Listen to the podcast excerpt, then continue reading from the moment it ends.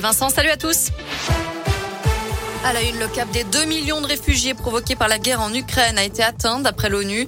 La majorité se trouve en Pologne ou dans les pays limitrophes, Roumanie, Moldavie, Hongrie, Slovaquie. Près de 5000 Ukrainiens sont arrivés en France. Marlène Schiappa a annoncé la création d'une plateforme pour permettre aux particuliers d'aider ces réfugiés et les associations.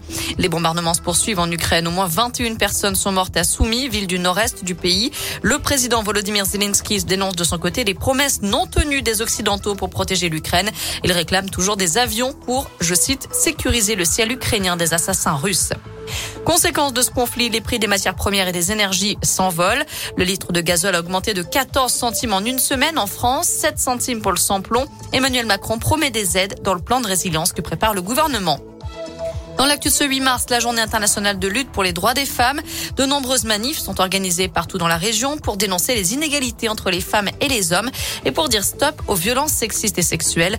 Un rassemblement avait lieu ce matin à Saint-Etienne. Deux autres sont au programme en cette fin de journée au Puy-en-Velay et à Rouen. Et puis c'est décidément une journée de grève dans les EHPAD cette fois-ci. Les salariés d'Orpea étaient appelés à cesser le travail aujourd'hui. Ils réclament de meilleures conditions de travail et une meilleure prise en charge des résidents. Orpea, c'est le groupe de maisons de retraite mis en cause dans le livre Les Fossoyeurs. La direction est accusée de faire passer la rentabilité avant le bien-être des pensionnaires victimes de négligence. Un renforcement des contrôles en EHPAD a d'ailleurs été annoncé par le gouvernement tout à l'heure. En foot, nouvelle séance ouverte au public à l'Etra. Les Verts se sont entraînés cet après-midi devant leurs supporters. Les joueurs de la SS qui, je vous le rappelle, se déplaceront vendredi à Lille pour la 28e journée de Ligue 1. À noter ces deux matchs à suivre ce soir en huitième de finale retour de la Ligue des Champions. Liverpool reçoit l'Inter Milan et le Bayern Munich reçoit Salzbourg.